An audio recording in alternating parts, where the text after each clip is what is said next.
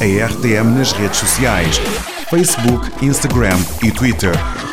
Cada vez mais ligados a si. Parar para pensar. Temas atuais nas suas múltiplas vertentes. Uma análise do ponto de vista científico e bíblico. Todas as semanas com Isaac Silvano.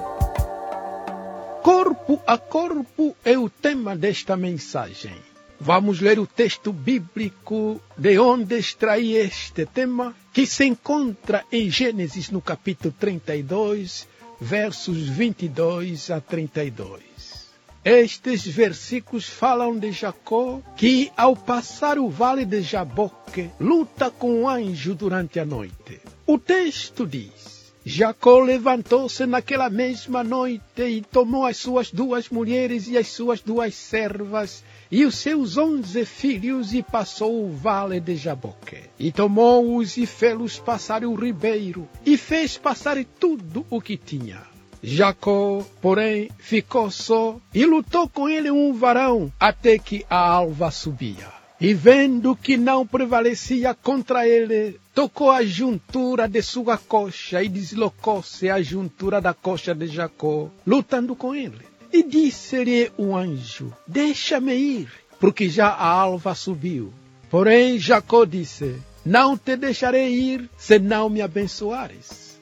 E disse: Qual é o seu nome? E ele disse: Jacó. Então disse-lhe um anjo: não se chamará mais o teu nome Jacó, mas Israel, pois como príncipe lutaste com Deus e com os homens e prevaleceste. E Jacó perguntou-lhe e disse: Dá-me, peço-te a saber o teu nome. E disse: Por que perguntas pelo meu nome? E ali um anjo o abençoou. E chamou Jacó o nome daquele lugar Peniel, porque dizia: Tenho visto a Deus face a face, e a minha alma foi salva. Corpo a corpo, corpo a corpo é luta de braços ou luta de corpo contra o corpo. Foi exatamente o que aconteceu no Vale de Jaboque, na Palestina, há mais de dois mil anos. Aconteceu um corpo a corpo entre o patriarca Jacó e um varão identificado como um anjo de Deus. No livro de Oseias, no capítulo 12, o texto diz que os dois lutaram durante a noite toda e Jacó prevaleceu sobre o seu antagonista, que deixou-se vencer, ainda que fosse mais forte. O que ele provou dando um golpe na perna do patriarca, que passou a mancar depois disso.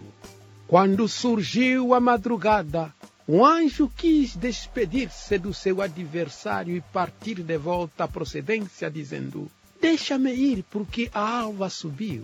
Mas Jacó teimou em detê-lo, dizendo: Não te deixarei ir se não me abençoares. E o texto diz: E ali o anjo o abençoou.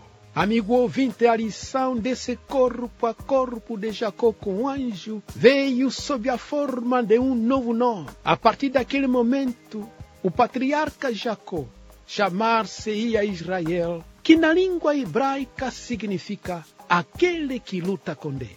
Ao mudar o nome de Jacó para Israel, o Senhor estava a dizer que a partir daquele momento, Jacó era um outro homem, um novo homem um homem de oração, um príncipe e servo de Deus. O profeta Oseias, ao falar de Jacó agora com o nome de Israel, ele diz: Israel, como príncipe, lutou com o anjo e prevaleceu. Oseias capítulo 12, versos 4. Meu ouvinte, é bom notarmos que Jacó, ainda no ventre de sua mãe, pegou no calcanhar de seu irmão e nasceu segurando o calcanhar de Esaú. Agora, pela sua força como príncipe, lutou com Deus em oração. Alguns anos atrás, Jacó saíra de casa de seus pais fugido por ter enganado seu irmão duas vezes, usurpando uma bênção que devia ser de Esaú, o irmão primogênito refugiado em casa de seu tio Labão. Jacó foi enganado pelo tio e sogro quando pretendia casar com Raquel e o tio deu-lhe a outra filha chamada Lia. Agora no vale de Jaboque, Jacó com cerca de 97 anos de idade, encontrava-se no vale de Jaboque, a caminho do reencontro com seu irmão. Jacó era um homem curtido pelo sofrimento, pelo remorso do que tinha feito ao seu irmão. Crescia nele o medo de uma vingança do irmão, que era mais forte, ousado e tinha 400 homens de guerra.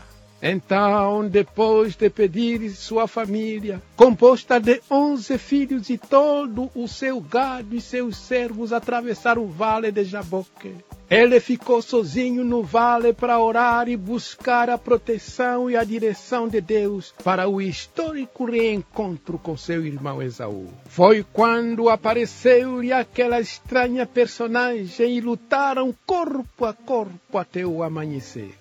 Jacó orou a noite inteira. E um dia antes de Jesus Cristo escolher os seus discípulos, também orou a noite inteira. Isso significa que oração é luta. É luta entre o homem e Deus. Um homem orando intensamente para tirar uma bênção das mãos de Deus, não por ser mais forte, porque Deus pode muito mais, mas porque Deus quer assim, quer que gastemos tempo em oração para desenvolver e afirmar a nossa personalidade e fortalecer a nossa fé nele. Orar não é só esperar, orar é conquistar. O salmista diz: Estou cansado de orar, de clamar, secou-se-me a garganta, os meus olhos desfalecem esperando o meu Deus. Salmo 69. Jesus disse: Pedi e dar-se-vos-á, buscai e achareis, batei e abrir-se-vos-á. Não é só pedir, mas buscar. Não é só pedir e buscar, mas bater. O que Jesus ensina aqui sobre a oração é que se quero trabalhar, devo buscá-lo, devo buscar o trabalho e estar disposto a executar qualquer trabalho mesmo que seja o mais humilde. Não é só buscá-lo, mas bater a alguma porta e incomodando alguém para consegui-lo, porque Deus usa pessoas. Se quero passar nos exames finais da universidade, não hei de me limitar apenas a pedir a Deus, mas a buscar, isto é, a estudar, porque diploma obtido através de cunhas ou por debaixo do pano não é um rolo de pergaminho, mas um rolo de papel higiênico. Se quer o pão, Deus me dá a terra e a enxada. O trabalho faz o resto. Se quer aprender a tocar piano, Deus me dá o piano e os dedos. Meu ouvinte, estou a falar da vida de oração com ação para não ser estagnação. Oração é trabalho, é luta Pois Deus não vai fazer aquilo que Ele quer que o ouvinte faça, que o homem faça ou a mulher faça. Jesus escolhia de preferência orar à noite, porque o dia não chegava para as suas ocupações. E ele disse: Meu pai trabalha até agora, e eu trabalho também. João capítulo 5, versos 17. Trabalho faz parte da oração. Esta foi a experiência de Jacó no Vale de Jaboque. Corpo a corpo com Deus e depois para frente o caminho ao reencontro com seu irmão. Tomou a ação de enfrentar o seu irmão mais forte do que ele. Deus respondeu sua oração e o transformou num homem novo, mais confiante em Deus e determinado a enfrentar os desafios daqueles dias. Sim, meu ouvinte, Deus respondeu à oração de Jacó, o corpo a corpo de Jacó. Ao encontrar-se com seu irmão, o reencontro foi pacífico e glorioso. Qual é o desafio do meu ouvinte nestes dias? Busque a Deus em oração com o joelho em terra e tome ações concretas em consonância com a orientação que receber de Deus. Confie nele e sem dúvida a vitória virá. Tenha um corpo a corpo com Deus Todo-Poderoso e Ele vai responder, vai honrar as suas orações. Corpo a corpo com Deus, seja a regra de sua vida e fique com a bênção de Deus. Parar para pensar Temas atuais nas suas múltiplas vertentes. Uma análise do ponto de vista científico e bíblico. Todas as semanas com Isaac Silvano. RTM, a Rádio de Portugal.